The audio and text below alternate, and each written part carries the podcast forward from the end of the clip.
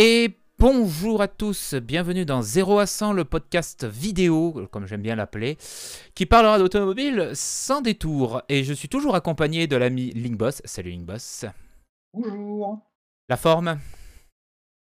Écoute, euh, ça va, ça va, petit week-end, euh, petit week-end pépouze. Pour une fois, j'ai pas eu plein de choses à faire, donc euh, Bon, on a écouté vos retours, donc on a amélioré deux, trois trucs. Euh, concernant le micro de Monsieur Linkboss, euh, ça sera résolu plus tard. Et désolé pour l'effet lumière euh, qu'il y a derrière. Ça, ça sera pour les gens qui sont sur la vidéo. Donc, au programme de ce premier épisode de la saison 1, nous allons aller parler de chez Toyota qui a quelques nouveautés dans ses cartons de politique, même si j'aime pas trop ça parce que il y a des choses qui se préparent avec la présidentielle qui arrive bientôt. Du dernier des Mohicans, euh, du nouveau roi des SUV, et nous allons aller aussi parler du côté de l'électrique. Et en quart d'heure sans filtre, nous allons partir et parler d'une marque qui me tient chaud au cœur. Moins Linkboss que, que moi, mais moi, ça me tient chaud au cœur. ah, j'aime bien aussi, mais euh, pas euh, comment, je suis pas, je suis pas un gros, je suis pas un fan fan comme toi. Ah ouais, ouais, mais c'était une autre époque. Du coup, euh, on va passer au premier chapitre. Donc, on passe la seconde après cette petite virgule audio, parce que cette fois-ci, je vais faire des efforts. Il y aura les virgules.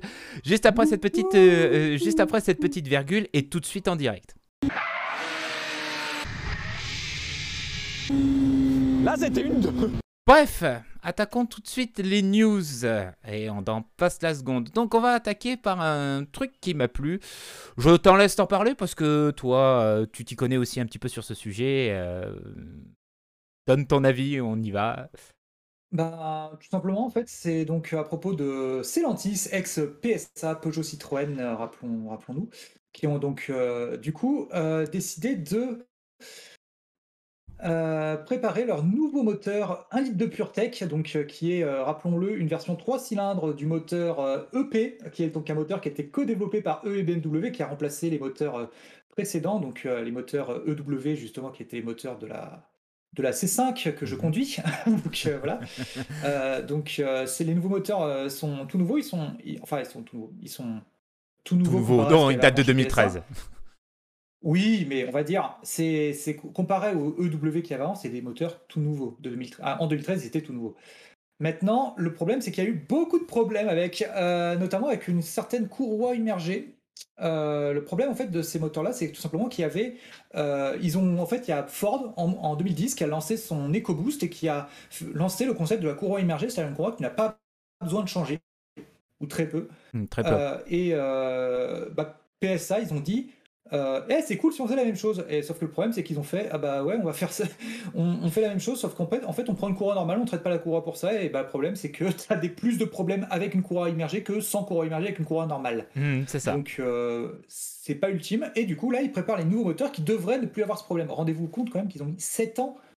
Ils ont mis 7 ans, Sept ans. avant d'arriver à ça avant d'arriver à corriger ce problème. C'est-à-dire que si tu achètes une, une- une, euh, voiture Peugeot, comme par exemple une certaine Peugeot 208, un litre de PureTech euh, de 2013, Bisous Strakel. Ouais, euh, jusqu'à ouais, acheter la nouvelle 208, hein, c'est la nouvelle Mm. 208 de cette année, Mm. tu as toujours ce problème-là. Voilà, Et c'est tu as toujours ce problème que le moteur, effectivement, 100 000 bornes, peut casser. En, Voilà. en- en gros, pour résumer euh, le côté euh, un peu plus approfondi méca, mais tout en restant en surface, Mm. la courroie, c'est un problème grave, hein, on- parce que c'est casse-moteur. Mm. La courroie, c'est Oui. filoche. Et euh, ces particules de courroie vont dans l'huile, bouchent la crépine, et un moteur plus alimenté en huile est un moteur qui casse. Et euh, Mm. donc, ils n'ont jamais résolu ce problème. Il y a eu beaucoup de SAV. Donc, du coup, ben, ils sont partis pour euh, 2022-2023 avec les prochaines normes pour passer sur un moteur à chaîne. Enfin, sur le 1 litre 2, un moteur à chaîne. Il était temps. Euh, Et ce qui est bizarre quand même, parce que le moteur à litre 6, d'où le moteur à litre 2 tiré, était un moteur à chaîne. c'est ça, c'est ça, c'est- très bizarre. C'est que les 1 litre 6, euh, les 1 litre 6 VTI euh, ancienne génération, avant qu'ils passent en 1 Mm. litre 2, étaient un moteur à chaîne. Et malheureusement, Citroën euh, P- euh, PSA est retourné un peu en arrière. Et maintenant que Stellantis va distribuer ce, moteur un peu partout dans toutes euh, les voitures du groupe, fallait faire quelque chose. Voilà. Voilà, donc rappelons-nous que, bien sûr, le groupe qui gère ce moteur-là, donc le groupe PSA, ce n'est plus que. C'est plus PSA, enfin, c'est plus Peugeot et Citroën, mais il y a aussi Opel, Fiat, Chrysler, donc tout ce qui est Chrysler en Europe. Mhm. Euh, je sais plus ce qu'il y a d'autre, il y en a plein d'autres. Bah, le groupe, euh, Stellan- le. Stellantis, c'est 14 marques. Donc, euh, tu as Peugeot, Citroën, euh, DS, Fiat, Alfa DS. Romeo, Lancia, euh, Mhm. Dodge, euh, SRT, euh, euh, Opel, Vauxhall, euh, Chrysler. euh, et si, je crois que j'en ai oublié. euh, Ram, puisque c'est euh, aussi Ram. Euh, et après, tu as une. C'est Dodge. Oh, Ouais, Dodge, c'est- Dodge, ouais, hein, non, c'est pas la même marque. Euh, Dame, euh, Raj et Re- Dodge et Ram, c'est pas la même marque. Et ensuite, après, il y a aussi la collaboration qui construit les, les véhicules utilitaires légers en Europe. Notamment, ils Oui. enfilent à, PS, à Toyota. Et après, il y a tout le groupe Fiat Professionnel, Peugeot, Citroën Après- Professionnel et tout ça.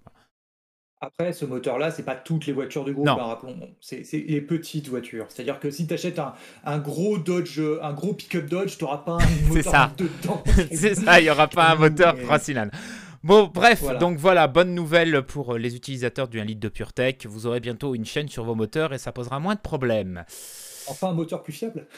Oui, ouais, ouais, on va pas, on va pas J'ai dit, t'as remarqué, j'ai pas dit fiable, j'ai dit plus fiable. Ouais, plus fiable. Bref, passons à la news suivante, et c'est moi qui vais prendre le relais. Euh, c'est une Oui. nouvelle technologie qui arrive euh, sur le freinage par Brembo. Brembo qui sont les leaders du frein.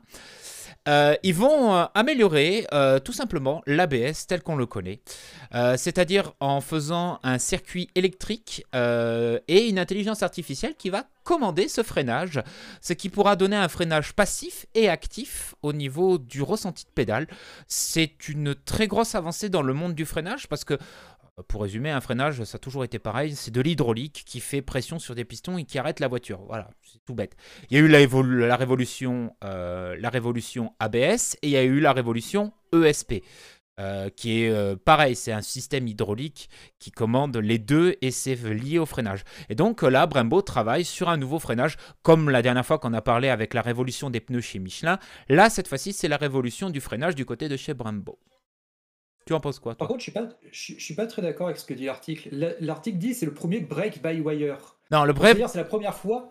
S'il dit, il, il dit c'est la première fois que la- le frein, la commande de frein est dissociée physiquement. Donc parce C'est que, faux. Actuellement, c'est de l'hydraulique. Hmm. C'est faux, c'est faux. Oui, je sais. Justement, attends. J'explique quand même ce que ça veut dire. euh, break by wire. C'est-à-dire que c'est la ils disent que c'est la première fois que la commande de frein, c'est-à-dire la pédale, Hmm. est dissociée physiquement. Que c'est juste un signal électronique pour aller jusqu'au frein. C'est faux. Les premiers qui ont fait ça, c'était Mercedes. Mercedes avec la en SLR. 2003 avec la SLR McLaren, je crois, c'est ça C'est ça, ouais. Euh, Et la SLS, ils ont fait ça aussi sur la SLS, je crois. Hmm. Et après, ils ont arrêté parce que c'était trop cher. C'était trop cher. Et, et c'est surtout, ça donne un. f- En fait, tous les gens qui ont conduit une SLR, nous, on n'a pas Ouais. conduit, on n'a pas les moyens de conduire une SLR aujourd'hui. Ça vaut riche, 300 000, hein. voilà, ça vaut 300 000 euros aujourd'hui une SLR. Euh, ce qui se passe, c'est qu'il n'y a pas de lien physique entre quand vous appuyez sur la pédale et le freinage. C'est-à-dire que c'est commandé par de l'électronique et c'est des petits pistons qui sont reliés à des petits moteurs électriques qui pincent le freinage. Et Voilà. pour avoir un, un freinage sur la pédale, il faut qu'il y ait une résistance. Et c'est un moteur électrique qui fait la résistance sur la pédale, puisqu'il n'y a pas qui d'hydraulique. simule en fait, ouais, qui simule parce que nous en fait, quand on appuie, les humains, on est habitués justement à ressentir le, le frein qui justement le frein qui presse en fait et le retour de la pédale qui nous empêche de, enfin qui nous dit quand est-ce qu'il faut arrêter, arrêter de freiner. Ce- donc si c'était purement électronique, en fait, on freinerait comme des comme des imbéciles et en fait on pilerait à chaque fois. C'est ça. Donc ça donne un feeling, c'est qu'il faut simuler ça. ça, ça donne un feeling très bizarre.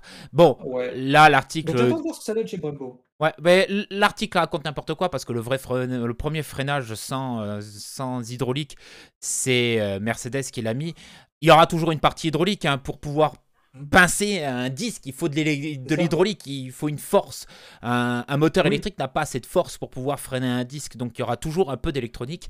Mais Mhm. ça va arriver bientôt sur les voitures dites normales, on va dire, Normales. de gamme. Oui, moins de 300 000 balles. Quoi. Après, je suis aussi perplexe sur euh, la voiture qu'on choisit Brembo pour essayer, c'est-à-dire une voiture électrique déjà qui a un très fort frein moteur.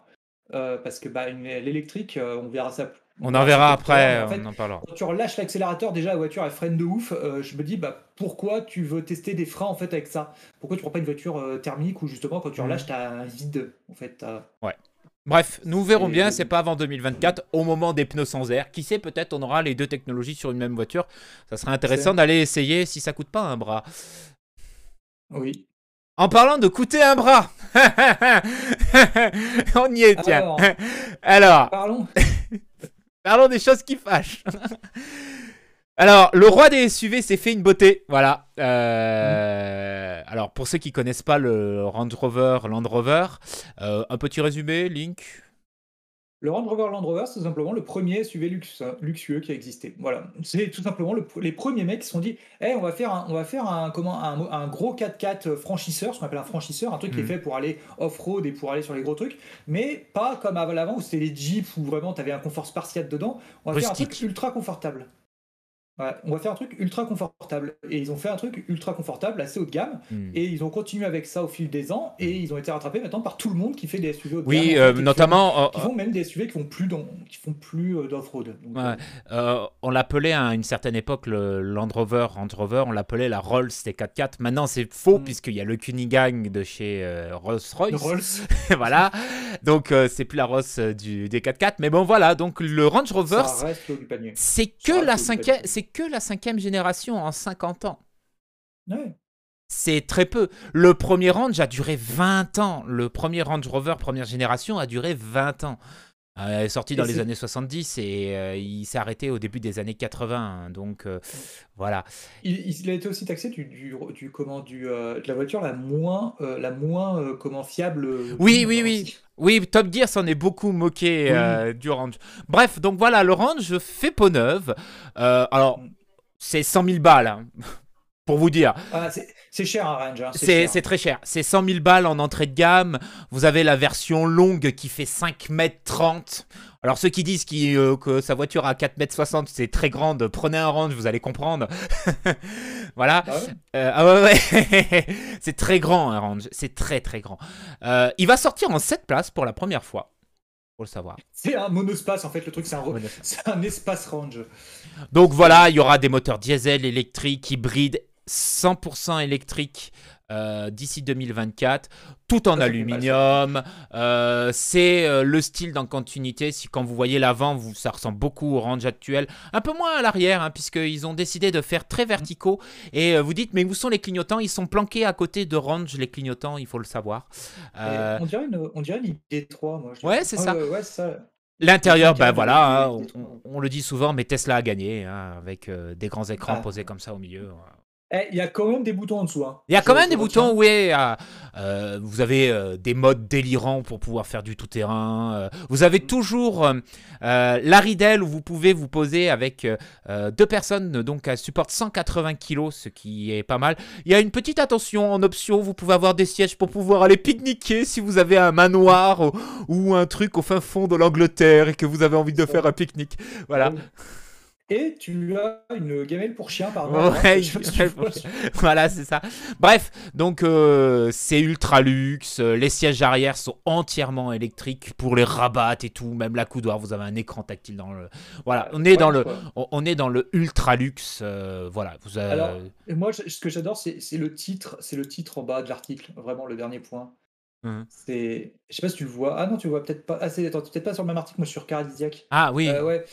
Euh, sur Caradisiac, en fait, ils disent juste 40 000 euros de malus. Voilà, c'est ça. Bon, bref, Euh, on est, on, on est totalement dans le délire. C'est que personne, je pense que les gens qui regardent ce, se regardent ce podcast euh, n'ont l'argent pour pouvoir se payer ça, mais de temps en Ouais. temps de rêver devant ce genre de truc. Moi qui ai vu et qui suis déjà monté dans des vieux ranges, je peux vous dire que même encore aujourd'hui, les vieux ranges, c'est vachement bien pour euh, ce que c'est. L'avantage d'un Range Rover par rapport à d'autres 4x4, c'est que même s'il est très bon dedans, très beau dedans, bah, il a pas peur d'aller salir.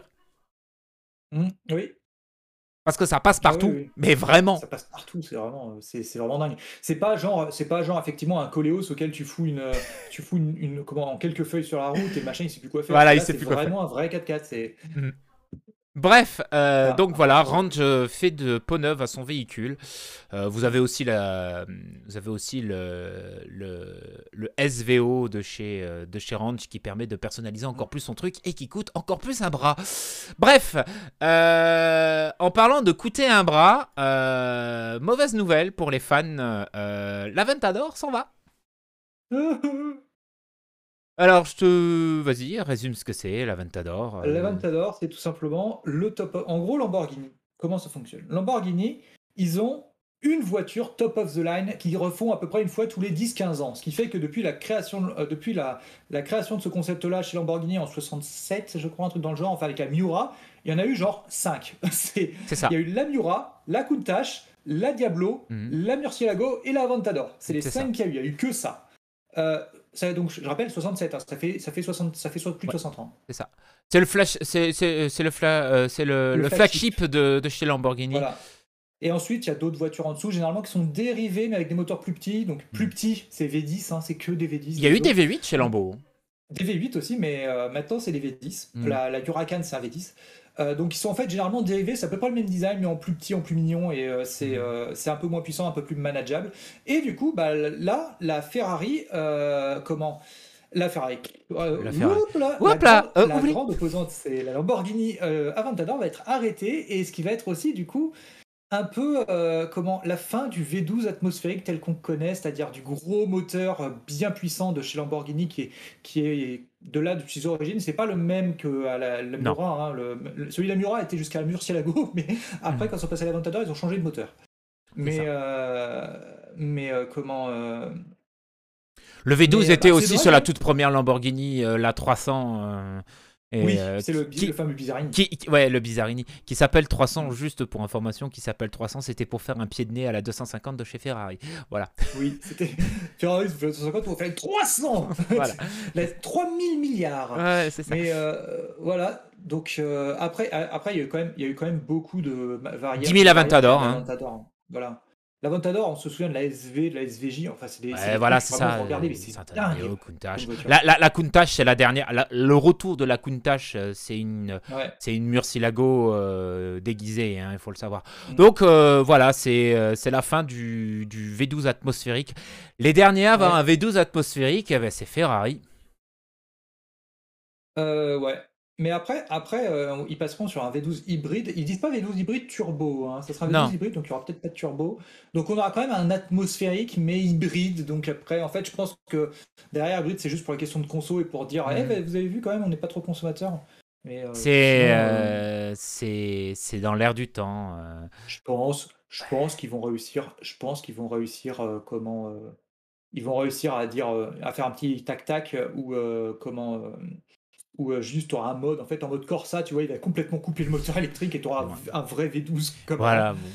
ça se trouve. Après, euh, c'est comment, tristou, euh, quoi. Après, je vois aussi l'article qui dit que ce serait également, euh, ça, ça pourrait également être l'occasion pour Lamborghini d'abandonner la boîte automatique pilotée à simple, embrayage. Et ça, ça m'étonne. Ils utilisent encore une boîte à simple Oui, embrayage oui, oui, oui, oui, oui, oui, oui, oui, oui, oui, oui, oui. Oh Ils là ont pas là. la, ils ont pas la double encore. Oh là Mais c'est une version améliorée, donc. Oui. Ouais, enfin, justement, si on passe à la, dou- à la double embrayage, ce sera aussi un grand passage en avant quand même aussi. Après, de la double embrayage, il y en a déjà, mais sur la, sur la, la Huracan. Après, c'est moi ou c'est une Huracan sur l'image pas une Non, non, c'est une- euh, c'est une Aventador. C'est pas. Ça, ils ont- doit être une phase 2 parce qu'ils ont refait. Oui, oui, c'est les dernières-. C'est une, une SVJ ou une SV, celle-là. Ah. Je, pré- je préfère l'origine. euh, Ça doit être une SV ou une SVJ, j'en vois derrière le, le sticker. Mais euh, je préfère le, le modèle original avec les angles original, Hmm. originaux du pare-choc avant, perso. Ouais, bon, bon, donc voilà, fin de carrière pour le V12 atmosphérique chez, euh, chez Lambeau. On va bientôt passer à l'hybride et ça rend triste tous les fans de voitures. Ouais, après, bon. Ça va quand même, hein, on passe à un V12 hybride, c'est pas comme si on passait à un V6 hybride comme une certaine Ferrari. Ouais, Pardon. bref, on critiquera plus tard Ferrari. Hein voilà. En parlant d'électrique, euh, ça y est, Toyota enfin se lance. euh, donc avec le BZ4X, leur premier SUV. sans- Ouais, alors un an à coucher dehors, je suis d'accord. Et Toyota, c'est le spécialiste. hein, avec euh, une certaine époque, il y avait la MR2. hein, quand vous faites littéralement la traduction en français, ça fait mais. voilà, chose qu'on ne peut pas dire Ouais. sur Internet. Donc en fait, c'est euh, euh, c'est sur la nouvelle plateforme 100% électrique de chez Toyota. Euh, on est euh, sur euh, des, euh, des puissances euh, qui, euh, qui vont osciller entre 60 et 70 kWh euh, en termes de batterie, 204 euh, Ah, chevaux. Ouais, voilà, on est, on est vraiment sur un, un- un petit crossover qui va, voilà, 71 kWh, voilà, qui annonce 450 euh, Ah, km WLTP. Euh, il y aura 10 ans de garantie, c'est ce que dit euh, Toyota. euh, sur les batteries. Après, c'est peut-être pas si mal que ça. Euh, Toyota a quand même de l'expérience en termes de batterie avec ses Prius, donc ils ont quand même un bon retour Oui. sur les batteries. Après, je sais pas ouf la puissance, je trouve, pour un, pour un SUV. Ouais, alors il faut aimer le look. Hein. On est vraiment sur le look très japonais. euh. Ah oui, oui, oui. Pour l'instant, pas de tarif. hein. Euh, vous pouvez compter au moins 40 000 euros, hein, je pense. On n'est pas loin de. Ah, c'est pas cher en vrai, hein, quand tu penses. Hmm, c'est pas cher, oui. Pour un SUV. euh, Ouais, pour un SUV. Euh, L'intérieur, bah, encore une fois, hein, Tesla a gagné. Hein. Je sais pas si en dessous, en dessous, je sais pas si des vrais boutons ou si ça reste l'écran tactile. Ça a Non, sûrement de l'écran tactile comme font beaucoup en ce moment tout le monde. Voilà, bref. Tesla a gagné dans, dans les intérieurs. On a beau dire ce que vous voulez. euh. C'est comme ça. euh, Il y a un truc qui me plaît. Alors, ça, c'est la version avec le yoke, mais qui était sur le prototype et pas sur. Ouais, ouais, pas sur la. Alors, tu, regardes, tu regardes à droite, t'as le vrai volant. Voilà, c'est ça. Donc, il y aura quand même encore un compteur en face et pas tout euh, sur un écran. C'est stylé. Ouais, moi. Donc voilà, Toyota qui, qui, qui se lance enfin dans l'électrique alors qu'il y a quelques temps, ils avaient dit non.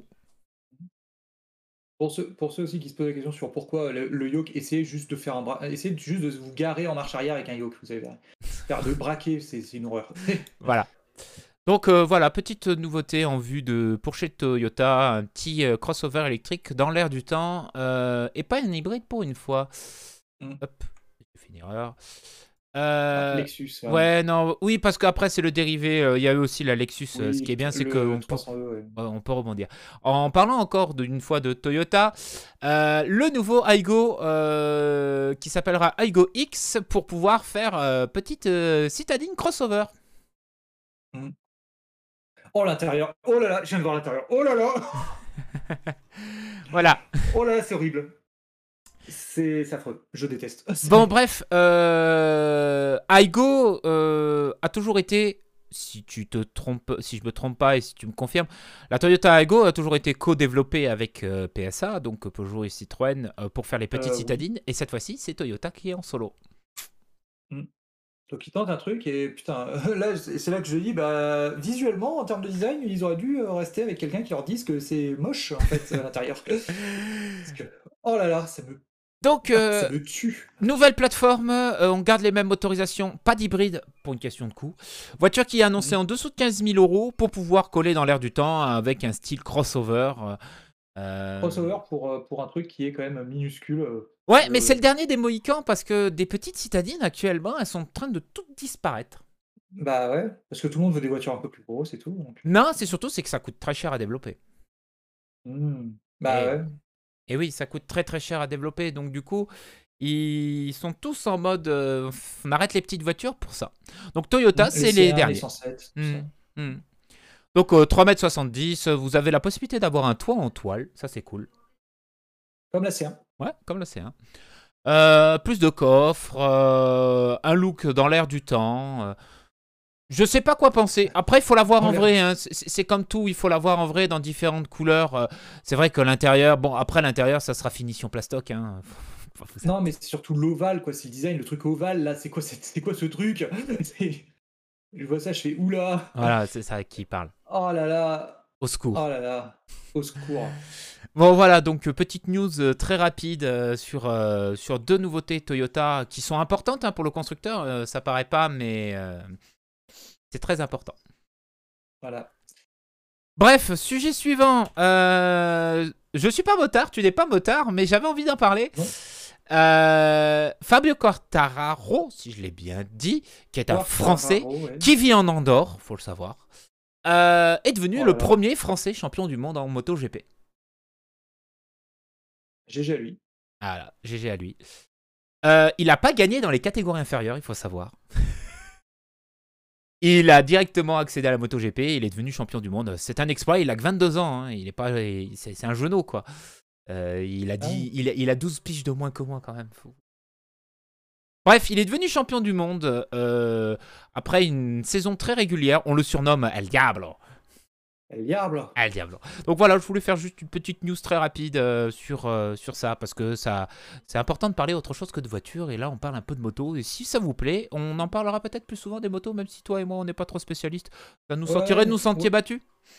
C'est ça, ouais. Je suis pas trop spécialiste. Après, euh, moi, je, je préfère, je préfère quand, je préfère être dans un intérieur luxe et tout. tu vois. Donc, effectivement, les motos.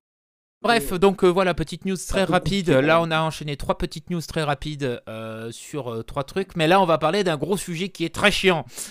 Euh, On va parler du Z. Euh, on va parler du Z. Ah bah ouais, non mais voilà. On est, on est Oh obligé là de mettre les pieds dans le plat. hein. La présidentielle arrivant, on est Oh obligé. là là, mon Dieu. Euh, Monsieur Zemmour, je te laisse dire ce qu'il a dit, Monsieur Zemmour.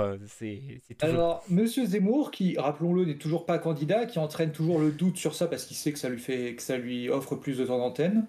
Ben, en fait, il veut supprimer le permis à points, tout simplement. Il veut revenir à l'avant quand on n'avait pas de permis à points, que en fait, quand tu, quand tu te faisais arrêter, que genre en excès de vitesse, ben, tu te faisais juste verbaliser et ton permis, ton permis, on pouvait pas le, on pouvait pas te le retirer. Euh, le truc, enfin, on pouvait te le retirer, on pouvait te le retirer d'un coup, mais on pouvait pas te dire, genre, au bout de, de 5 petites infractions, on te retire ton permis. C'était, non, c'était soit tu faisais un gros truc et, et on te retirait le permis, soit, euh, soit rien, en fait. Et euh, bah, ça, c'est clairement une mesure, c'est clairement une mesure, c'est clairement une mesure populiste, hein, c'est pas Oui. un. Ouais, c'est politique, c'est pas. euh, Il y, a, il y a aucun. euh, Il y a aucun. Aucun. Aucun. euh, Oh là. Euh, ça lag de côté de chez Link. Ouais. Alors, vous avez plus d'image, vous avez plus de son. Voilà, c'est. Je... pe- Ouais, petit euh, souci technique. Du... Ah, euh, vrai. euh, ça y est. C'est bon, t'es de retour. Moi, je t'entends toujours. hein, Ouais, mais ça lag de ton Moi- côté. Bon, c'est pas grave. D'accord, moi, je t'entendais toujours. Ouais, non. Euh, j- bah, je sais pas. Euh, donc, il n'y a aucun, euh, enfin, il y a, y a aucun vrai avantage ou truc euh, derrière ça. hein. Il n'y a, il y a rien. C'est, c'est, ça, ça va, ça va limite, euh, ça va limite comment. je pense que ça va réaugmenter parce que ça va. euh, en vrai, perdre des points, ça, ça fait peur à certaines personnes, des personnes qui peuvent perdre rapidement 2, 3, 4, 6, 7 points en, Mm. comment, en, en, en peu de temps. Euh, s'ils font les cons et euh, ça peut ça faisait vraiment ça fait vraiment peur aux gens et je pense que faire ça ça va limite limite réduire la sécurité sur les routes même si pourtant je suis quelqu'un qui aime bien euh, des fois euh, faire un peu euh, un peu à côté avec la loi mais on est un peu mais, tous comme ça. voilà on est un peu tous comme ça mais soyons honnêtes c'est vraiment une mesure euh, populiste qui servira à Oui. rien c'est euh, C'est- vraiment- c'est vraiment pour l'ima- pour l'image C'est c'est- c'est- c'est- c'est le fameux euh, syndrome de, de la Rome antique euh, du pain et des jeux. Et pareil, euh, pareil il est favorable au retour aux 90 km/h. Je fais, mais c'est déjà le cas en fait. C'est juste les. Enfin, c'est déjà le cas. Déjà C'est le cas dans certains dit- départements. Voilà, en fait, on a dit au département, on leur a dit si vous voulez remonter à 90 sur, sur les routes, vous faites ce que vous voulez, mais en gros, vous le faites ou pas. Après, lui, ce qu'il voudrait, c'est obliger tous les départements à remonter à 90. Ouais, bon, on est clairement on- là, on est sur un sujet Voilà. que on ne rentrera pas plus dans des détails, on ne donnera pas plus d'avis que qu'on a donné. On marche sur des œufs. On est très clairement sur une euh, une, euh, une promesse électorale, euh, fumisterie, euh, comme ce qui dit depuis le début. hein. Bref, euh, c'est pas pour ça qu'il faut voter pour ce genre de personnes avec ce genre de choses. Non C'est ça, ça. ça- Moi, je suis pas fan de la sécurité routière des fois sur euh, le comportement de ceux qui dirigent la sécurité routière parce que des fois ils sont à côté de leur plaque. Voilà. Mhm. Mais ce genre de bêtises là, euh, c'est euh, comment dire, va engendrer plus de problèmes que Oh, ce qu'elle va résoudre. Bah, de toute façon, elle va rien résoudre. Hein, Voilà. elle va rien résoudre. C'est juste, c'est juste un truc pour se faire élire. hein, C'est pas, euh, Mm. enfin, se faire élire. Encore une fois, il est pas candidat, mais, mais c'est juste un truc pour pseudo se faire élire. Mm. Pareil, il a dit, je sais pas si t'avais vu, mais tout en bas, il a dit qu'il veut aussi retirer les limites de vitesse sur les autoroutes. Oui, bon, bref. Voilà. Voilà. euh, enfin non, il les a jugés inutiles. Il veut pas les retirer, il les a jugés inutiles. Mais, Bref. euh, En période Voilà. électorale, vous entendrez de tout et de n'importe quoi. Et surtout, euh, renseignez-vous bien sur ce qu'ils disent parce que c'est très important. La désinformation traîne souvent. C'est tout ce que j'ai à donner comme conseil. Passons à quelque chose qui est plus intéressant. Euh, c'est un YouTuber, euh, un peu comme nous, hein, puisque nous avons une chaîne YouTube pour ce podcast, qui a décidé de se lancer dans un projet fou qu'il a déjà fait une fois, mais là, il récidive en se lançant en faisant une hypercar en full carbone dans son garage. Donc, euh, il a déjà construit une GT40 dans son garage. Maintenant, il veut construire sa propre voiture hypercar Oui, dans son garage. Explique qui c'est quand même Benjamin Workshop. Alors, Benjamin que- Workshop, euh, c'est un YouTuber. Euh, sa chaîne, euh, vous la trouverez facilement sur YouTube, j'ai pas le lien.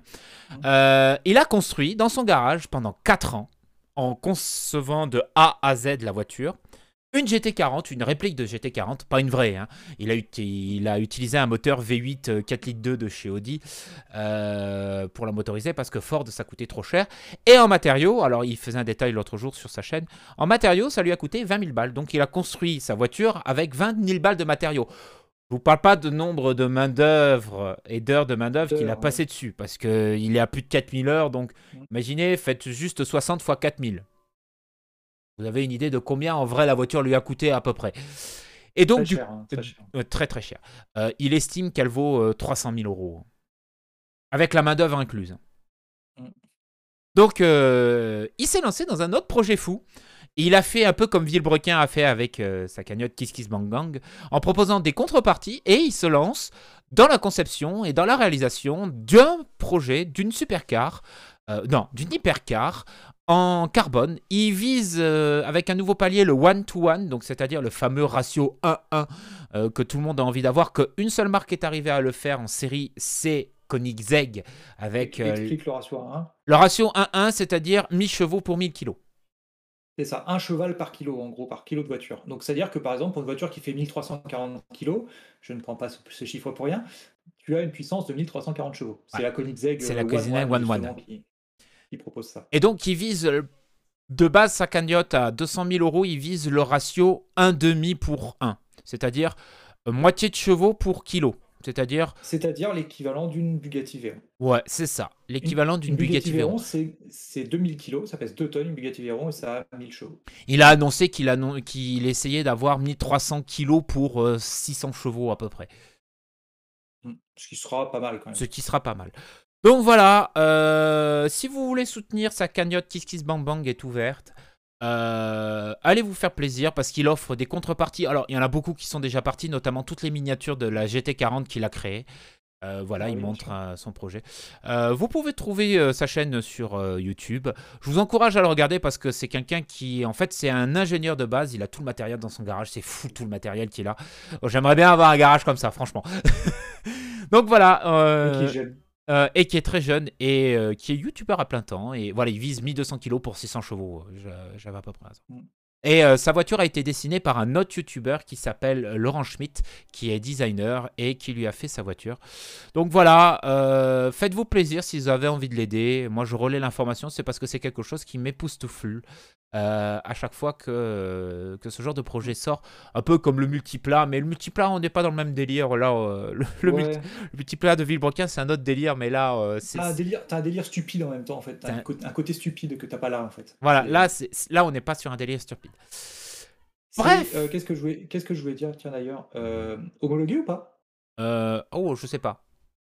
Après, il avait projet, s'il avait beaucoup d'argent, de lancer sa propre marque en vendant cette voiture. Hmm. Ah, donc homologué peut-être. ouais. Peut-être. Ok.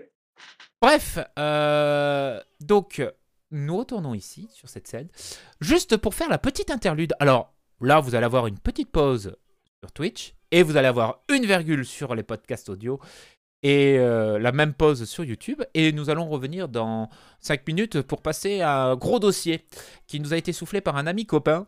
Euh, Un ami copain. un ami commun, ouais. Bref, euh, nous allons parler d'un sujet qui est dans l'air du temps, c'est de l'électrique. Donc on se dit à tout de suite. Et nous, le temps de faire une petite pause et on revient. Bon, mon comparse étant absent parce qu'il a un souci de connexion, euh, on va commencer à parler tout seul euh, de cette histoire. Euh, c'est un ami commun, nous deux, qui a parlé de voitures électriques. Et donc, du Ouais coup, ouais, Alors, ouais, super, ta connexion. Ouais, ouais, ça y est, c'est revenu. Qui a parlé de voiture électrique et donc on va parler du sujet de la voiture électrique. Un, un sujet que tous les deux, c'est un peu compliqué parce que nous n'en avons pas, lui et moi. Euh, c'est un sujet qu'on connaît parce qu'on y va à marche forcée. Euh, Malheureusement. Malheureusement, Ouais. Euh, donc du coup, on va vous parler un peu de ce qui se passe dans le monde électrique sans trop rentrer dans les détails. En gros, en résumé, une voiture électrique, hein, c'est un gros smartphone avec des roues et des moteurs. Voilà. C'est un peu Oui, ça. c'est ça. C'est c'est un peu ça. Donc euh, nous avons quand même euh, sur le marché automobile actuel euh, français quand même plusieurs constructeurs hein, qui s'y sont mis. Même aux États-Unis, par exemple, Ford aux États-Unis vont bientôt sortir le F150 qui est là-bas la voiture la plus vendue. C'est un pick-up pour pour. Et- C'est pas, pas la voiture la plus vendue au monde de manière générale? Hmm, ouais, si je crois. Donc en gros, hein, les États-Unis font pas tout comme tout le monde. hein. Pour eux, la voiture normale, c'est un F150 qui est un gros pick-up. Non, mais il y a une raison. Ça, je peux l'expliquer si tu veux rapidement. Il y a, il y a une raison, c'est qu'en fait, là-bas, c'est considéré comme un véhicule, enfin, comme un véhicule de travail et pas comme un véhicule personnel, et du coup, c'est moins taxé. Voilà. Tout simplement. Ouais. C'est moins cher d'en acheter un. C'est moins cher d'en acheter un. Donc, euh, bientôt, Ford va sortir le F-150 euh, Lightning, donc la nouvelle version avec une version 100% électrique et qui apparemment explose en termes de précommande puisque Tesla n'a toujours pas, et on y vient, hein, les deuxièmes acteurs euh, et même les acteurs majeurs du marché de l'électrique puisque c'est une marque 100% électrique. Tesla n'a pas encore sorti son Cybertruck euh, et pas près de le sortir non plus parce qu'apparemment il y a des gros soucis dessus euh, au niveau de la production. C'est comme le camion Tesla et comme la Model 2 qui est toujours en attente. hein. Notamment, vous Moi, je voyez, crois que euh, c'est parce que je crois que c'est parce qu'en fait, je crois que les vitres en fait sont compliquées à fabriquer. c'est ça. En Europe, vous avez Renault qui fait des, euh, des voitures électriques depuis 10 ans avec la Zoé. Et euh, ça, je pense que vous en avez vu partout des Zoé parce que ça se vend très bien en plus. Et qui va l'arrêter. Oui, pour remplacer par la Renault 5 Ouais, qui va la remplacer par une Renault 5, un, truc euh, genre rétro, rétro moderne. et Renault 4. Euh, très très électrique. Ah. euh, euh, le rétro électrique. Euh, vous avez aussi le groupe Kia et Hyundai qui sont aussi très forts là-dedans puisque ça fait déjà quelques années qu'ils vendent le Kona et le Iniro en version électrique. Donc ils ont quand même commencé à avoir un petit peu d'expérience là-dedans. Et le V6 euh, dernièrement. pour Kia. Et, et le V6 et puis la Ioniq 5. Voilà. Il y a aussi BMW qui, ça fait un petit moment qu'ils font des voitures électriques avec la i3. Ouais, et, la- et un peu la i8 aussi, euh, ils avaient fait. Ouais. Dans les voitures qui. Ouais, on est plus sur une hybride rechargeable, hein, la i8. Ouais, hein. c'est plutôt l'hybride rechargeable, c'est vrai. Après, il y a un mode full électrique dessus. mais- Maintenant, ils reviennent en force, euh, BMW, avec le iX3, le, la i4 et euh, le iX. J'arriverai, Oui, je- tout court, ouais. Ouais, le iX tout court. Donc, Ouais, euh, chez BMW, tout commence par un i en fait. Ouais, c'est ça. Chez BMW euh, commence tout par un i. Parce que c'est comme ça. Euh, euh, je suis obligé de regarder mes notes, excusez-moi. Oui, voilà, j'ai oublié, vous avez le groupe Volkswagen. hein. Euh, on va pas se mentir, hein, le groupe Volkswagen avec l'armada de, de la plateforme qu'ils ont créée pour la i3 qui décline à l'infini. hein. Euh, autant si bien chez Nissan, euh, chez Seat, que chez Skoda, que chez Audi, que chez Volkswagen, que chez... Bref, Avec le, Desi- avec le Dieselgate, ils ont dû vraiment Ouais. euh, changer leur, leur fusil d'épaule quand même. et du coup, c'est. euh, c'est ça. Au début, c'était eux qui étaient en mode genre le diesel en voiture, en, tu sais, en truc du futur écologique, on va réduire les, les émissions et tout. Et finalement, quand ils ont vu que ah merde, en fait, ils mentaient. Bon bah, on va passer sur autre chose, on va essayer un vrai truc, donc électrique. Tout Voilà, c'est ça. Allez, on part. Euh, et après, vous avez les Chinois qui débarquent en Europe, puisque eux, ils ont choisi le bon cheval il y a quelques années, et c'est eux qui ont la plupart des, des mines de lithium. Voilà, euh, c'est eux qui ont la main mise sur le lithium, donc du coup, eux, ils fabriquent des voitures à pas cher et ils débarquent en Europe, notamment avec les MG. Il faut savoir que les MG, apparemment, j'en ai croisé une, c'est pas si mal que ça. Et en termes de rapport qualité-prix, on est sur un truc qui est correct. Après, je sais pas, est-ce que tu as le vrai feeling, est-ce que tu le vrai feeling euh, des MG d'avance? Non, que, par non, exemple, c'est un tu fais 500 SUV. ça casse? C'est- C'est un SUV. Non, mais aussi, est-ce que c'est genre, est-ce que c'est le feeling d'avance, genre c'est pas fiable? Oui, bah alors, on va évacuer tout de suite le sujet, puisque tu y viens. Le sujet de la fiabilité sur une voiture électrique, euh, bah, vous avez beau dire ce que vous voulez, mais euh, en termes de fiabilité, c'est ultra fiable. hein. Ouais, c'est Euh, très fiable quand même. C'est très, Parce très, très fiable. Faut se dire dans une voiture électrique, euh, pour le concept de base, une, une euh, comment un, modèle essence, il y a quoi? Il y a, 4, il y a 40 000 pièces dans un moteur en moyenne, Ça, à peu près. et euh, doit y avoir une bonne moitié qui sont en mouvement, qui Mhm. bougent. Euh, là où sur une, sur une voiture électrique, tu as qu'une seule pièce en mouvement. ouais, un Enfin, rotor. C'est un peu exagéré, mais Oui, c'est un peu moteur, exagéré. tu ouais, dans le moteur, il n'y a qu'une seule pièce en mouvement. voilà, dans le moteur électrique, il n'y a qu'une seule pièce en mouvement. Voilà. Après, Dans les euh, essieux et tout, tu as, des pièces en mouvement, mais euh, je veux dire, derrière, tu as beaucoup moins en mouvement. pas de boîte de sur une- vitesse T'as pas de boîte de vitesse aussi. Le, le moteur Mhm. électrique, lui, tu y vas de 0 jusqu'à sa vitesse max Mhm, sur une seule ça. vitesse. sur une seule vitesse. Voilà, ça, c- c'est plutôt, c'est plutôt pratique. Après, après, bon, après, il y a des désavantages aussi. hein. Genre, par exemple, en termes de vitesse max, tu pourras pas avoir une voiture électrique qui va aussi vite qu'une Bugatti. C'est pas possible. C'est pas pour possible. l'instant, en tout cas. Ou, ou- ou le jour où ils se mettront à foutre des euh, boîtes de vitesse sur les voitures électriques. Il y a, il y a Bosch, je crois, qui travaille dessus. Ah, Bosch. Ouais, justement pour euh, pallier ça. Mais voilà, en gros, un moteur, euh, une voiture électrique, vous avez pratiquement moins de pièces en mouvement, donc du coup est égal une meilleure fiabilité. Vous usez moins Ouais. vos pneus, vous usez moins vos freins, puisque vous avez la régénération automatique, euh, le freinage euh, régénératif. Donc c'est la voiture que, dès que vous décélérez, la voiture ralentit, puisque c'est un moteur électrique. En fait, En fait, c'est comme en fait l'idée, c'est qu'un moteur électrique en fait fonctionne dans deux en deux modes en fait de manière générale. Tous les moteurs font ça. Hein, je parle pas que des moteurs de voiture, mais tous les moteurs électriques en fait, c'est simple. C'est si vous fournissez du courant, ils vont tourner. Par Mhm. contre, si vous tournez, ils vont fournir du courant, mais du coup, il va y avoir une résistance qui est affichée parce que bah, pour fournir du courant, il faut bien une- ça résiste un peu. Et du coup, ils- les, beaucoup de voitures, c'est ce qu'on appelle le freinage régénératif. Du coup, ça rapporte freiner, enfin freiner en utilisant le moteur pour justement produire une force qui va aller à l'encontre de la route et du coup freiner naturellement en fait va permettre de remettre du courant dans la batterie. Un peu. C'est pas euh, infini hein, euh, calmons-nous.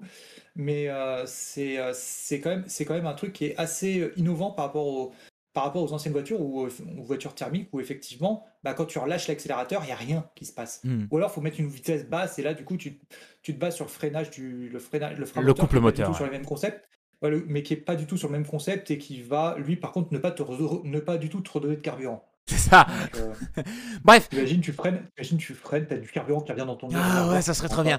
Euh, techniquement, du carburant, il y en a qui revient sur un diesel, puisque tu as un retour de pompe. Oui, bon, c'est C'est c'est visible. pas la même chose. Voilà, c'est pas la même C'est chose. chose. Ouais, bon, oh, c'est- petite boutade. Donc, euh, donc, il y a 10 ans, puisque Tesla va sur euh, 20 ans.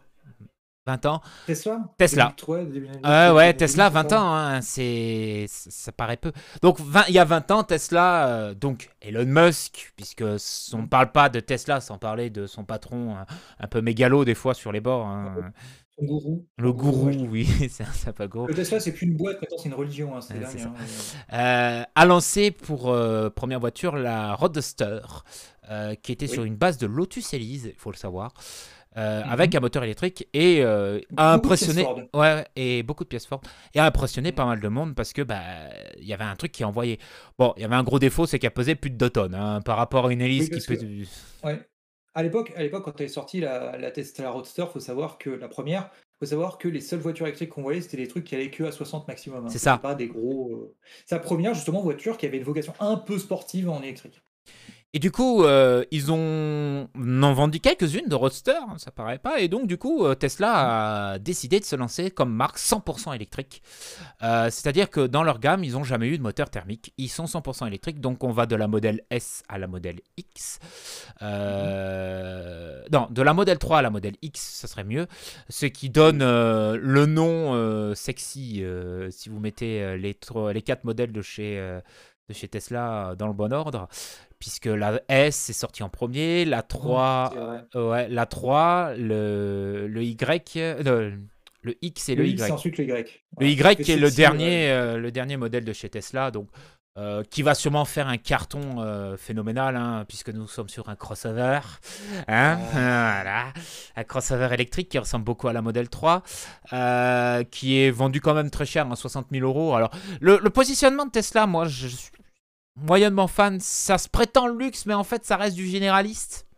C'est ça, c'est c'est dingue de quand même. Moi, je dis ça comme ça, c'est dingue de claquer 60 000 balles. Quand tu prends le modèle 3 avec quelques options, c'est dingue de claquer 60 000 balles dans une voiture en fait où chez un autre constructeur, tu aurais pu avoir la même chose pour 30 000 en termes de confort et tout. Hmm, c'est ça.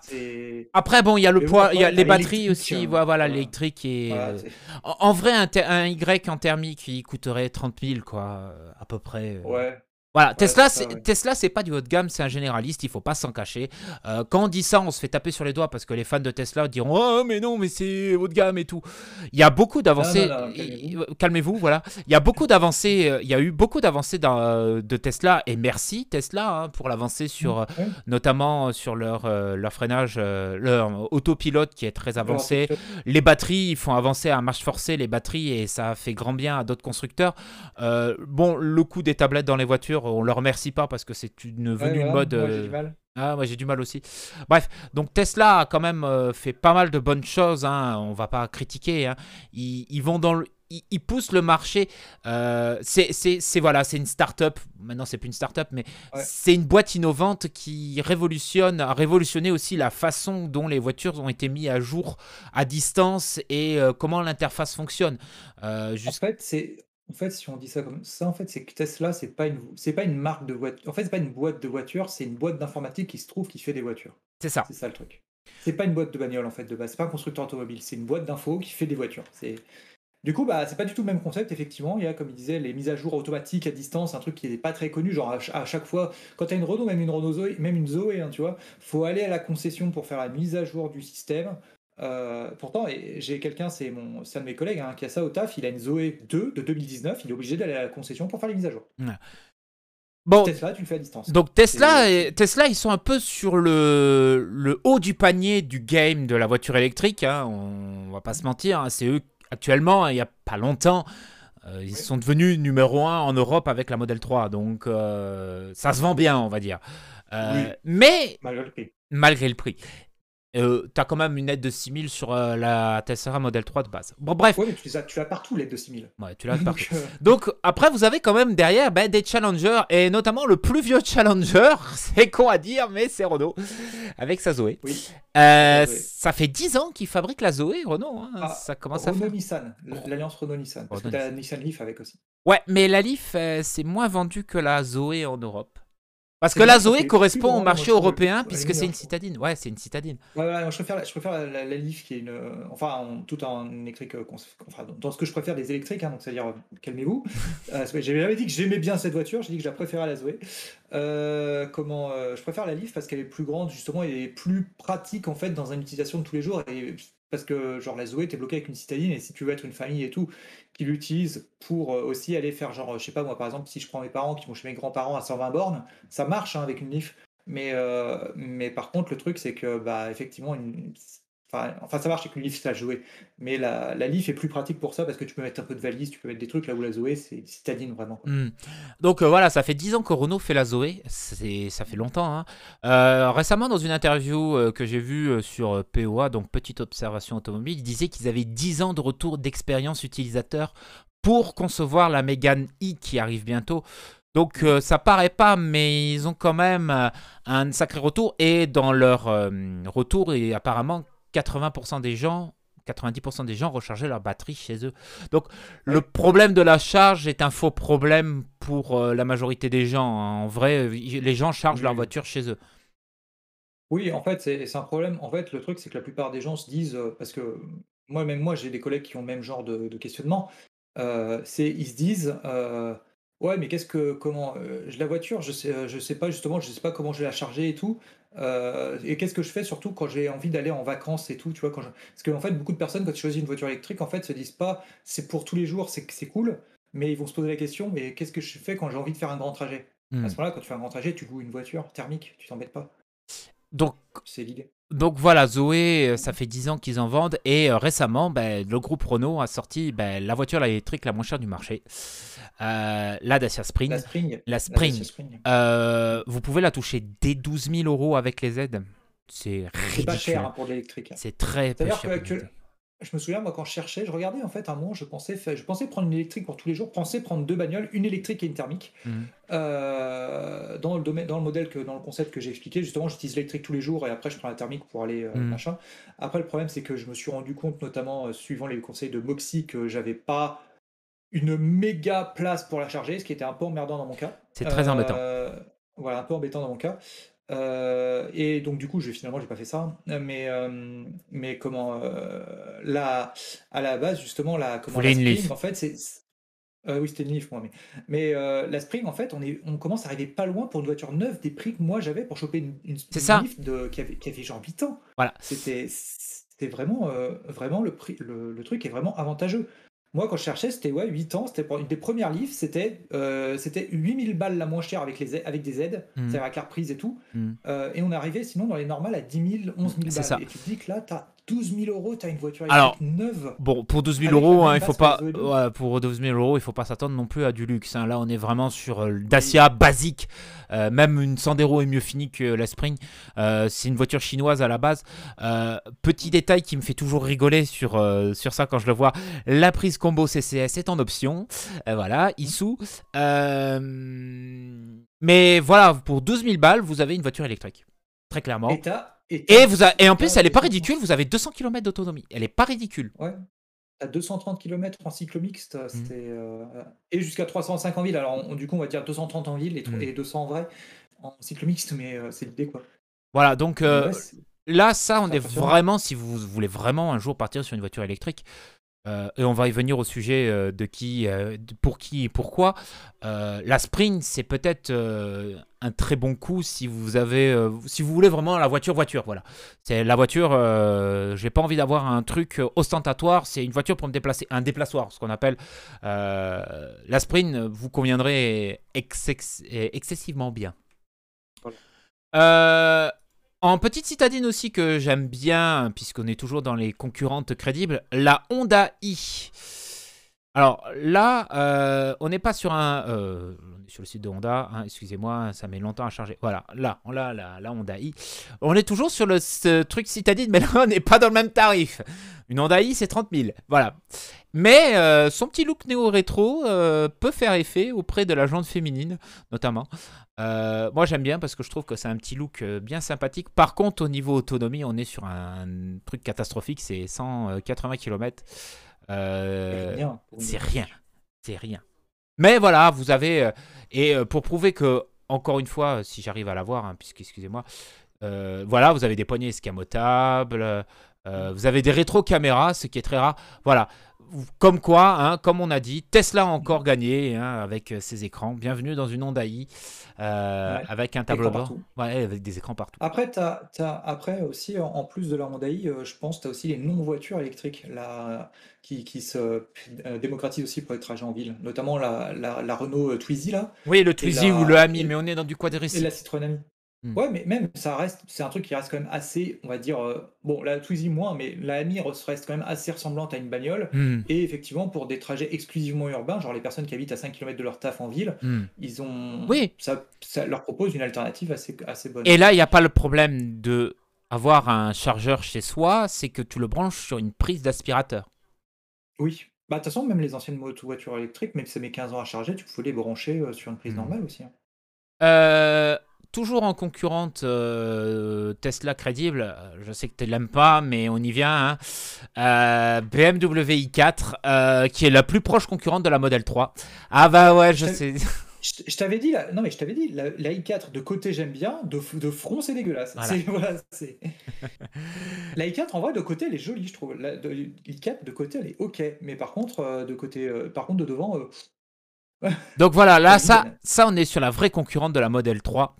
Euh, donc une berline 4 portes euh, avec euh, haillon, parce que celle-là elle a un haillon, avec euh, 95 kWh de batterie, si je dis pas de bêtises, mais que 400 km d'autonomie. C'est là qu'on voit Tesla est quand même en avance aussi sur les moteurs électriques parce qu'ils arrivent à maîtriser leur consommation. Avec moins de kilowatts batterie, ils arrivent à faire plus d'autonomie. Il n'y a pas à dire. après, hein. Après comment aussi, euh, par contre je pense que la BMW est plus confortable aussi. Oui, je pense. Après, on est. euh, Ouais, ils annoncent 500 km d'autonomie, mais c'est entre estimé et ce qui est vrai. Voilà. Bah après, je te, je dirais, je te dirais comme ça, comme ça aussi, euh, chez Tesla, c'est pareil, ils annoncent 600. Là, en vrai, on n'est pas très loin, on est dans un, dans un ballpark, si on prend estimé à estimé, mais pareil, parce que esti- euh, Tesla estimé, c'est pas réel non plus du tout. hein. Mhm.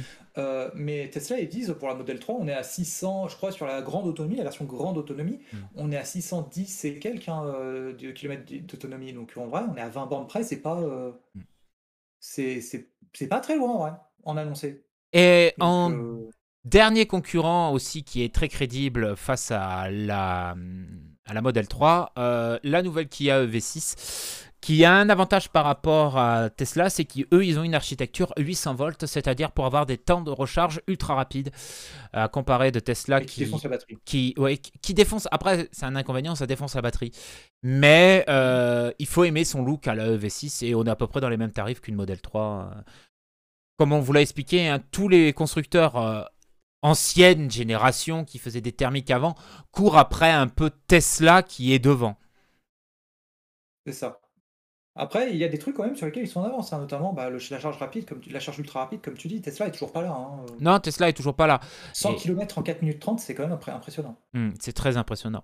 C'est l'architecture. Euh, ouais, ça tue la batterie, mais c'est l'architecture 800 volts.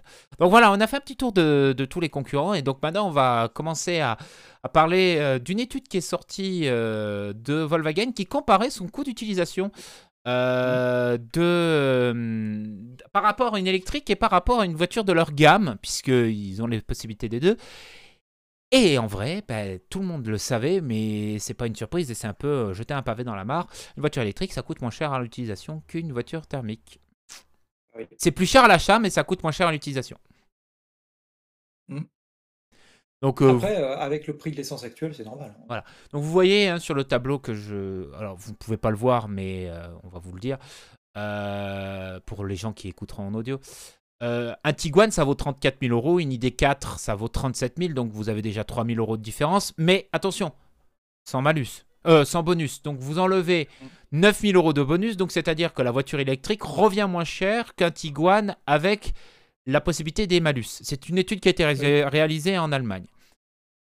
Et donc les malus, bonus ne sont pas les mêmes qu'en France. Voilà, ce ne sont pas les mêmes qu'en France. Et à la fin, en coût d'utilisation, donc euh, parle de puissance, donc c'est moins rapide, c'est ce qu'on vous expliquait, une boîte, euh, un moteur électrique à une vitesse et pas plus. Mm. Euh, nous avons la consommation, alors c'est ce que dit Volkswagen, un 2 litres TDI sur un Tiguan, ça consomme 5 litres 1, ça consomme 16 kWh sur une ID4 pure, donc c'est-à-dire un entrée de gamme. Donc en Allemagne, vous avez 269 euros de taxes par an sur diesel, il faut le savoir, comme ça au moins vous le savez. Sur une électrique, zéro. Et en comptant l'assurance et tout, donc une voiture euh, au kilomètre, c'est ça, c'est euh, sur 10, sur 10 20 k par an. Euh, ça, entre 10 000 et 20 000 par an sur par kilomètre, une, un Tiguan coûtera 21 centimes, là où, un, une, une ID4 coûtera 16 centimes. Voilà. Donc, ça, on le savait, c'est un peu un pavé de la mare. Mais même maintenant, même un constructeur comme Volkswagen commence à faire des comparatifs en coût d'utilisation sur ses voitures. C'est ça qui rend euh, l'étude intéressante, c'est que il y a 10 ans, Volkswagen n'aurait pas fait ça. Non. Très clairement. Donc maintenant que Volkswagen commence à vendre des voitures électriques, ils essaient de faire des comparatifs pour dire, regardez, l'électrique, ça coûte cher à l'achat, mais en vrai, à la fin, vous vous y retrouvez. Donc euh, voilà, c'est une étude qu'on savait hein, très bien. Hein. Vous avez moins de consommation de pneus, vous avez moins de consommation de freins, vous n'avez pas d'entretien pratiquement sur les voitures, par une petite révision et les essuie-glaces. Hein. Ce qui va tuer aussi un peu le métier de mécanicien dans un sens. Euh. Mais bah, surtout euh, vu comment en plus, là, vu qu'ils peuvent se permettre avec les voitures électriques, ils font des trucs où vraiment, même les parties, même les parties, on va dire, non rapport au moteur, parce que l'électrique, ce qui change, c'est le moteur. Après, il y a toujours les trucs, genre par exemple, si as un problème de frein, c'est toujours là, mais mmh. par contre, je pense qu'ils verrouillent beaucoup plus les voitures que sur les voitures euh, thermiques, et du coup, euh, du coup, les mécaniciens sont un peu, sont vraiment, euh, bah, en fait, il faut vraiment la concession, quoi. Mmh. Ah. Bon, par contre, autre sujet fâchant à propos de l'électrique et pas son coût d'utilisation, est-ce que ça pollue? Ah, Ah, là on rentre, on met les pieds dans le plat. Est-ce que ça pollue? C'est difficile à dire et à expliquer, mais on va essayer d'être clair et conscrit dans cette histoire de Qu'est-ce qui pollue le plus? En termes de pollution, normalement, il devrait parler, et je pense que tu es d'accord avec moi, on mhm. parle de, de début de vie jusqu'à la fin de vie, c'est-à-dire de conception, de fabrication, d'utilisation, de destruction. C'est ça. Donc, une voiture normale émet tant de CO2, une voiture électrique émet tant de CO2 tout le long de sa vie. Qui est le plus polluant? C'est difficile à dire, parce que ça dépend d'où les terres rares ont été extraites. Parce qu'il y a aussi une histoire politique et de traitement d'esclaves et tout ça. Hein. Pas se cacher, hein, certaines mines en Afrique euh, au niveau du lithium sont pas très très très légales, on va dire. Euh, de la traite d'esclavage, hein, ça existe malheureusement, il faut en parler des choses. Donc ça dépend d'où vient vos terres rares, ça dépend d'où vient votre acier. Maintenant, il y a des avancées dans l'acier décarboné, donc ça va encore réduire l'utilisation. Mais en gros, sur une utilisation quand une pub vous dit que votre voiture émet 0 g de CO2 au kilomètre, c'est vrai. La voiture électrique en elle-même, quand elle roule, elle n'émet pas de CO2. Elle émet des particules, puisqu'elle émet des particules de pneus, de freins, etc. Ça reste de la pollution. Mais en termes de CO2, elle n'émet pas de CO2. Par contre, il faut savoir une chose, c'est qu'en termes de CO2, quel que soit le pays où vous êtes, vous n'aurez pas la même fabrication d'électricité. Oui. Par exemple, en France, on a du bol. En France, on a du bol parce que la production d'électricité est majoritairement nucléaire. Résultat, et du nucléaire, je ne sais pas si vous êtes au courant, mais c'est une électricité décarbonée. C'est-à-dire que à la production, ah, enfin, si on oublie la, la production des, des, des, des, des barres d'uranium, des barres d'uranium qui elle émet un peu de CO2, euh, la production d'électricité à partir de l'uranium émet zéro. C'est euh, vraiment de la vapeur d'eau. C'est de la vapeur d'eau. Hein. Ce qui sort des, des, des, machins, c'est comment des, cheminées, hein, des, centrales nucléaires. C'est de la vapeur d'eau. C'est même pas des cheminées, c'est des, des aéro-refroidisseurs. C'est des aérateurs. Ouais, c'est des, voilà, des refroidisseurs en vrai. Mais euh, pour communément, je vais appeler ça cheminée. Parce que, voilà, mais c'est de la vapeur d'eau qui sort. La vapeur. Euh, on a du bol, nous, avec ça. C'est-à-dire 77% de notre énergie, c'est du nucléaire. Il y a d'autres pays où c'est pas comme ça. Par exemple, tu vois, en, Allemagne, Chine. Euh, en Chine, oui, oui. Après, en Chine, voilà, c'est pas l'Union Européenne. C'est un pays qui est, malgré le fait qu'il soit développé, c'est un pays quand même qui est un peu en retard et tout. Donc, ils ont encore beaucoup de carbone. Même s'ils balancent le nucléaire à fond, quand même, mine de rien, ils essaient oui, de. Oui, oui, ils essaient de rattraper. Mais euh, je prends un pays qui est vraiment on va dire, dans l'État, qui a choisi en fait de se, de se dénucléariser aussi, et du coup, euh, c'est pour ça que j'en parle, mais euh, qui est, euh, on va dire, aussi développé que le nôtre, hein, qui est donc l'Allemagne.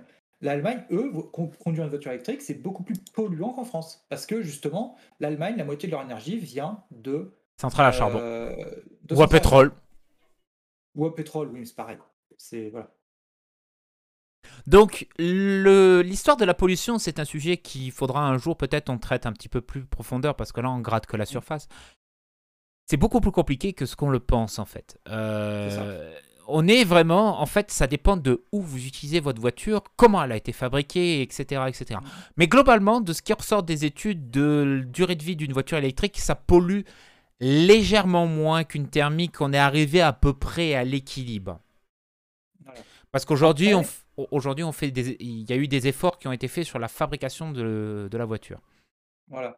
Après, il y a, euh, après euh, thermique aussi, il y a deux trucs à prendre en compte. Il y a aussi, et là, mon fameux cheval de, notre fameux cheval de bataille. Le 85. Rappel à l'épisode précédent, voilà. c'est que euh, on parle de thermique avec de l'essence normale, c'est-à-dire l'essence puisée à partir des, des de pétrole fossile.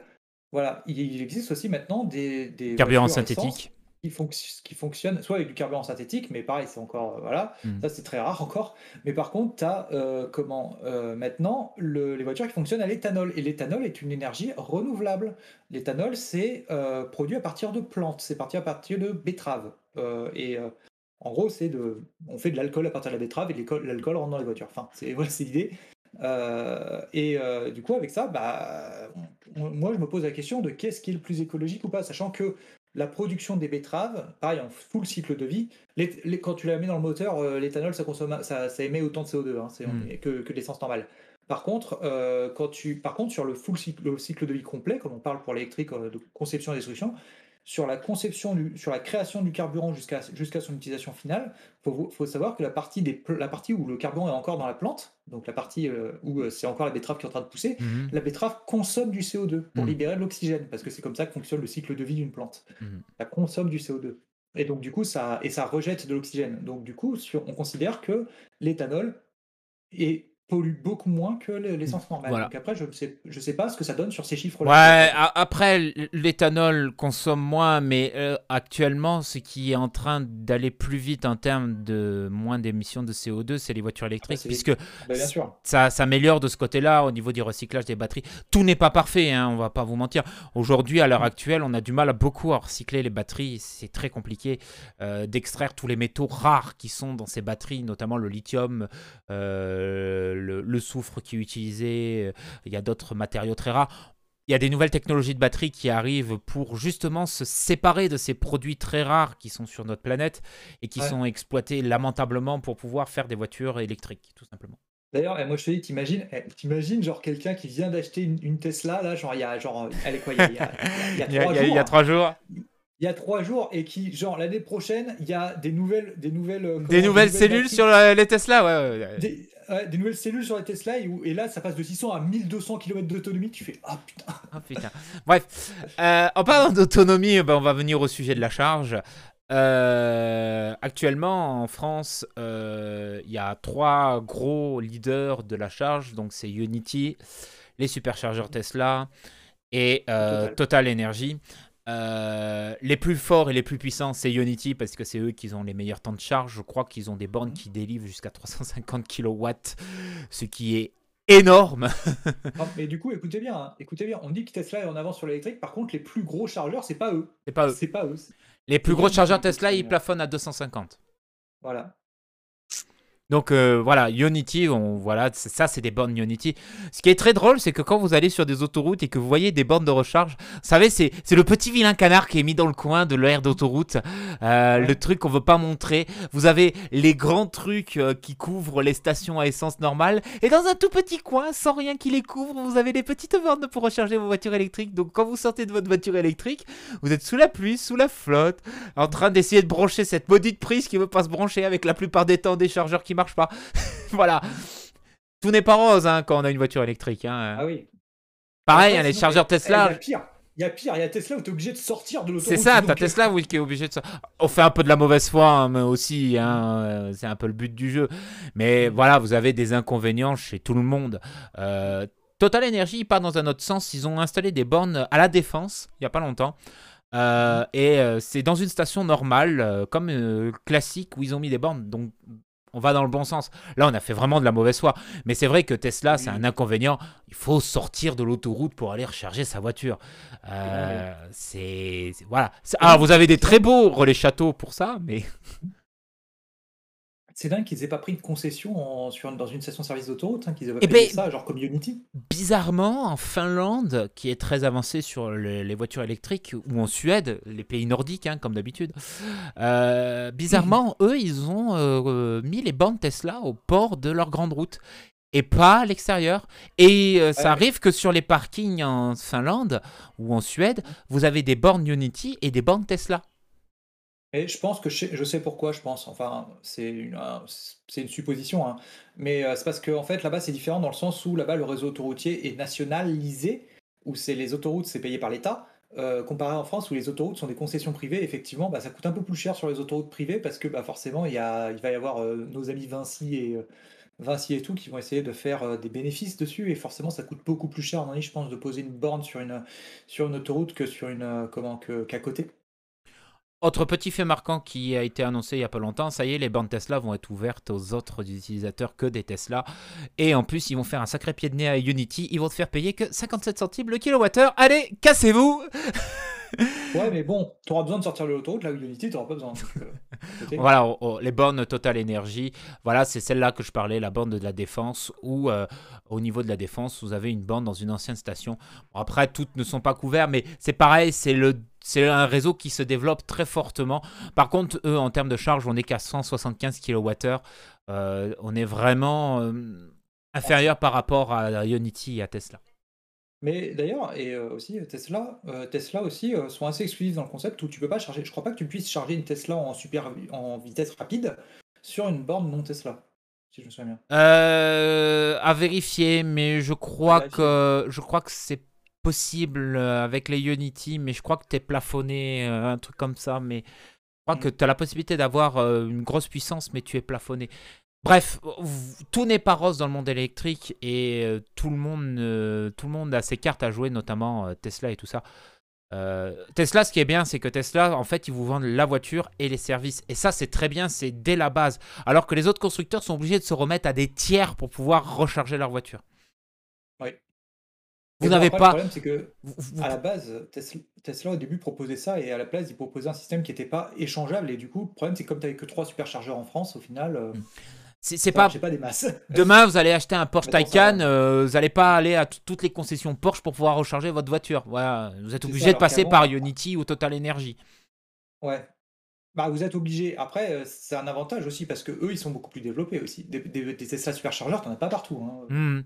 Et euh, donc, euh, petite astuce hein, pour les gens qui ont envie d'utiliser une voiture électrique, vous avez Charge Map qui permet d'avoir une carte qui permet d'utiliser sur tous les. Un badge qui permet pratiquement d'utiliser sur toutes les bornes. Parce qu'il y a ça aussi à prendre en compte, c'est que par rapport à certains trucs, vous avez. Par exemple, chez Porsche, si vous file une carte pour pouvoir profiter de Unity moins cher. Parce qu'il faut le savoir. Donc, euh, il n'y a encore pas un seul truc mutualisé pour pouvoir utiliser une seule carte pour utiliser sur toutes les bornes. Alors Ça n'existe pas. que alors que euh, pourtant, quand tu, quand, tu es à, quand tu as une voiture thermique, tu vas à n'importe quelle station. Avec ta carte bancaire. d'avoir ton truc. C'est ta carte bancaire. hein. Qu'une borne, de- qu'une borne électrique, il y a, ça arrive, hein, mais il y a très peu de bornes électriques qui acceptent une carte bancaire. faut le savoir. Ouais, c'est soit vous êtes obligé de passer par une application sur votre téléphone, soit d'appeler un numéro qui est affiché sur la borne, soit obligé d'utiliser une carte avec une puce NFC. Mm. C'est dingue. C'est dingue. dingue. de se dire que les mecs, ils n'ont pas pensé à faire comme on fait sur les stations-service où juste en fait, Tu mets un une TPE, carte quoi, dedans. Enfin, voilà. C'est ça. C'est ça. Donc euh, voilà, vous avez. euh. Voilà, si vous avez une voiture électrique ou si vous avez l'intention d'acheter une voiture électrique, euh, ben, téléchargez ChargeMap parce que vous en aurez bien besoin. Ça permet de savoir où sont toutes les bornes quand vous avez, quand vous êtes en dehors des services que vous utilisez habituellement, c'est-à-dire dans un, dans la campagne ou quelque chose comme ça. Parce que des bornes de recharge, ça paraît pas, mais il y en a partout et c'est surtout les hum, départements qui les gèrent. Moi, je sais que dans le département où je vis, il y a quand même des bornes de recharge électriques. Pas partout, mais il y en a. Bah, Après, maintenant, maintenant euh, moi, j'habite dans un département légèrement plus peuplé que toi. Et euh, comment euh, le truc, moi, que je me dis, c'est que, en fait, tu te commences à avoir, on commence à avoir la même réflexion que tu as quand tu as une, une voiture thermique. En fait, c'est, tu te dis, où est-ce que je peux aller faire mon essence quand je suis en voiture thermique? Bah, je vais aller au centre, com- enfin, au, maga- au supermarché le plus proche. Et maintenant, tu commences à voir ça sur les voitures électriques où, effectivement, dans tous les supermarchés, au Mhm. parking, tu as une Mhm. borne électrique. Ouais, il y a Lidl qui les propose. Il y a Bah, Li- même moi, mais même, même chez moi, genre Super U, Leclerc, tout ça, euh, pour Mhm. donner des. Pour donner Lidl trois les fait gratos euh, les temps de charge. euh. C'est pas gratuit par contre chez nous, je crois, mais Voilà. chez, les, chez les autres. Mais euh, je suis pas sûr parce que j'ai pas de voiture électrique donc je peux pas tester. Mais euh, Et après, ben, vous avez la dernière possibilité pour charger votre voiture. Eh ben, à la maison. à la maison. À la maison. À la maison, soit vous posant une borne qui permettra de faire du recharge à plus haute tension, soit en pose, soit avec euh, en fait, la- je crois que la plupart fourn- fournissent encore ça. Hein, je suis pas sûr, mais je Mhm. crois que la plupart fournissent encore ça pour des charges vraiment lentes. Mais tu peux Le chargeur intégré, oui. oui.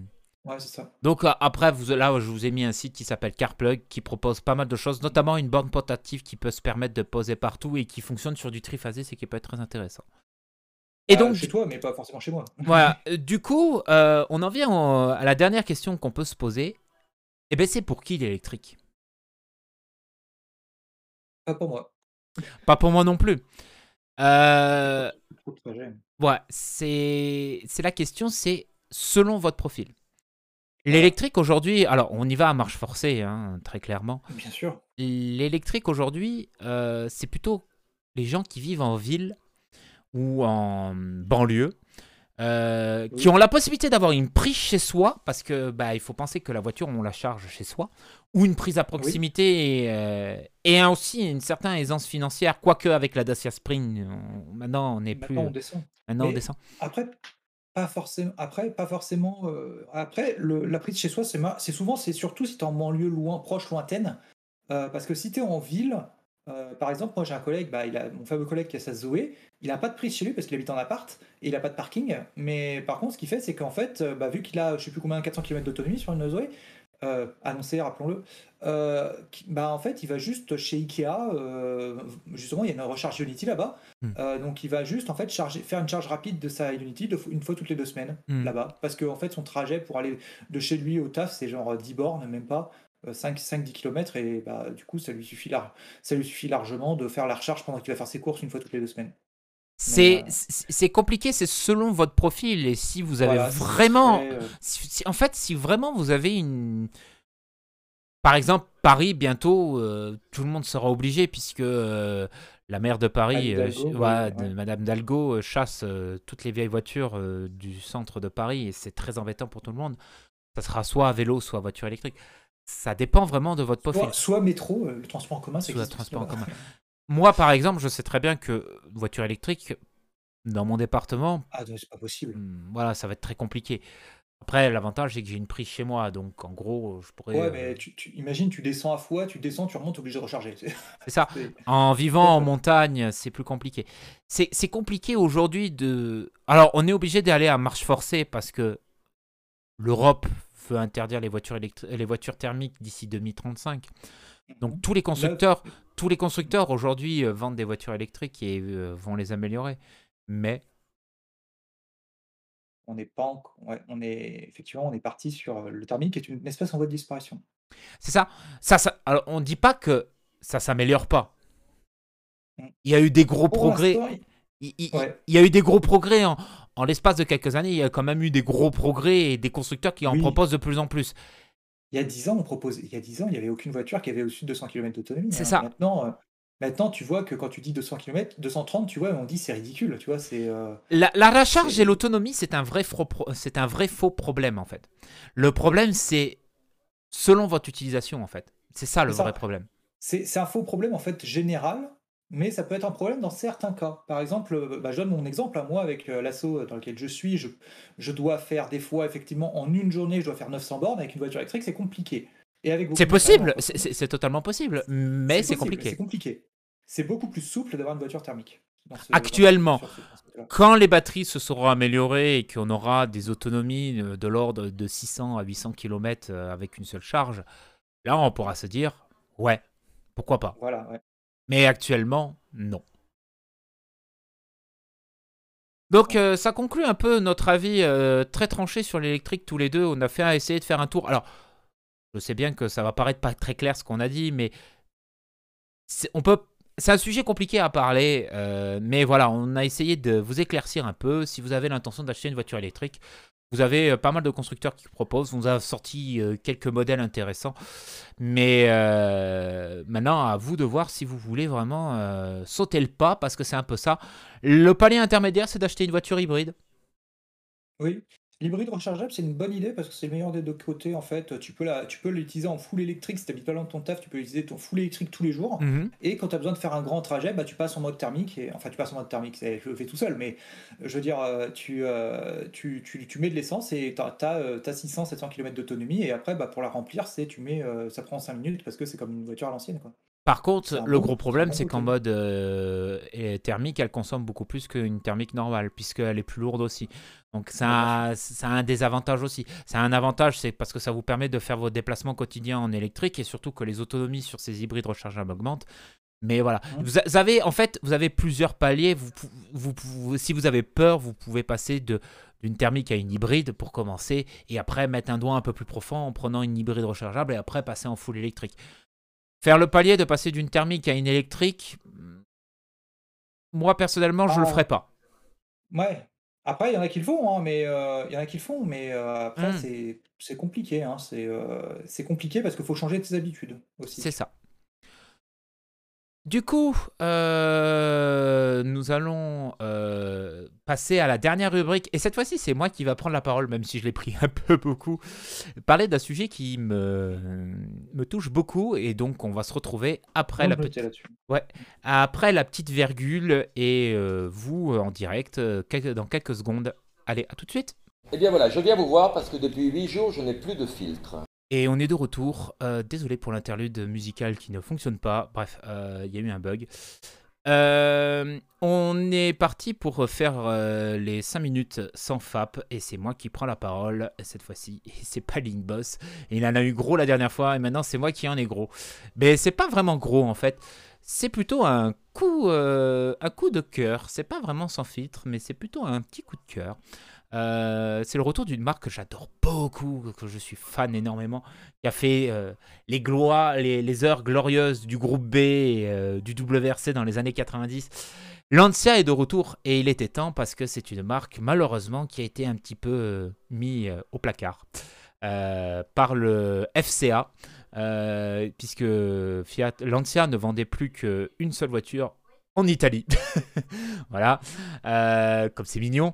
Euh, C'était la Ypsilon, même si la Ypsilon n'est pas une mauvaise voiture, mais c'est un peu triste qu'une grande marque comme Lancia qui a fait des heures euh, de gloire en termes d'invention, de jolies voitures. Les Fulvia et tout ça, c'est de très jolies voitures. La Delta, c'est un peu plus carré, on est dans les années 90 et j'adore. J'ai eu une Delta, il faut le savoir. Donc voilà, je suis content, à la fois euh, curieux, parce que malheureusement, dans l'air du temps, ça sera une marque 100% électrique. Voilà. Euh, euh, Stellantis étant passé par là, je vois ta tête. Euh, du coup, on se réjouir un peu du retour de Lancia. Parce que bah, peut-être qu'on aura enfin une jolie voiture ou une, alternative en termes de compact un peu classe à l'italienne type Lancia Delta, quelque chose comme ça. Oui, parce qu'une Lancia Delta, ça paraît pas comme ça, mais c'était une voiture de luxe. Et c'était vendu euh, très très cher, et c'était vendu comme une sportive de luxe. Voilà ce que c'était euh, Lancia.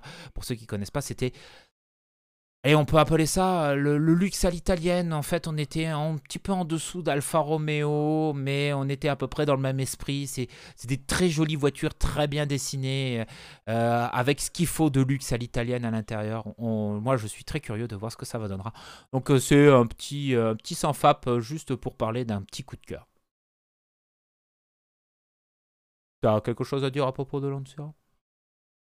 Non, moi j'aime moi j'aime beaucoup. Après, bon, l'électrique, voilà. je pense qu'il y aura des fous pour aller à rétrofiter avec un moteur thermique, mais mais mais euh, mais ouais, la la Lancia, c'est comme ça c'est une bonne marque, qui a eu ses défauts, hein. On peut se souvenir de la Lancia Beta, hein, euh, qui rouillait très vite. Oui. Mais euh, mais après, c'est une bonne marque et effectivement, le groupe B, hein, avec la Lancia la Lancia Delta Integrale Ouais, faut, faire les mains, faut faire les mains qui. Ah, ma che integrale. Ma che, ma... intégrale voilà. qui a fait qui a fait les beaux jours de. Les beaux jours et, de. Et la Stratos? La Stratos? Ah, la fameuse, la fameuse, la, la Stratos. Mais euh, c'est cool de voir ce retour parce qu'effectivement, il n'y avait que la Y qui était moche. C'était. Euh, Spécial. Les os. Moche, je dirais moche, moi perso. Mais euh, c'est bien de voir le retour. J'attends de voir le design parce que pour l'instant, on voit que des euh, photos de la Delta de l'original. Mhm. Mais euh, j'attends de voir le, la photo du design. avant 2026. Hein. Ouais. Bah, j'attends le design et là, tu vas faire Eh non, c'est ruiné. Eh non, c'est ruiné. Peut-être que notre podcast sera toujours vivant d'ici là qu'elle sorte. ouais, tu sais.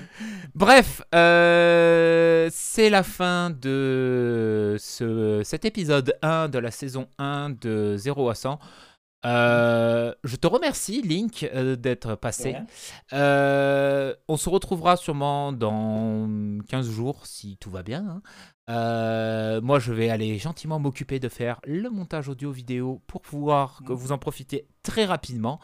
Sur ce, que, sur ce je, on vous laisse et on vous dit une excellente journée, un bon dimanche et surtout, euh, profitez bien de vos voitures. C'est tout ce que j'ai à dire.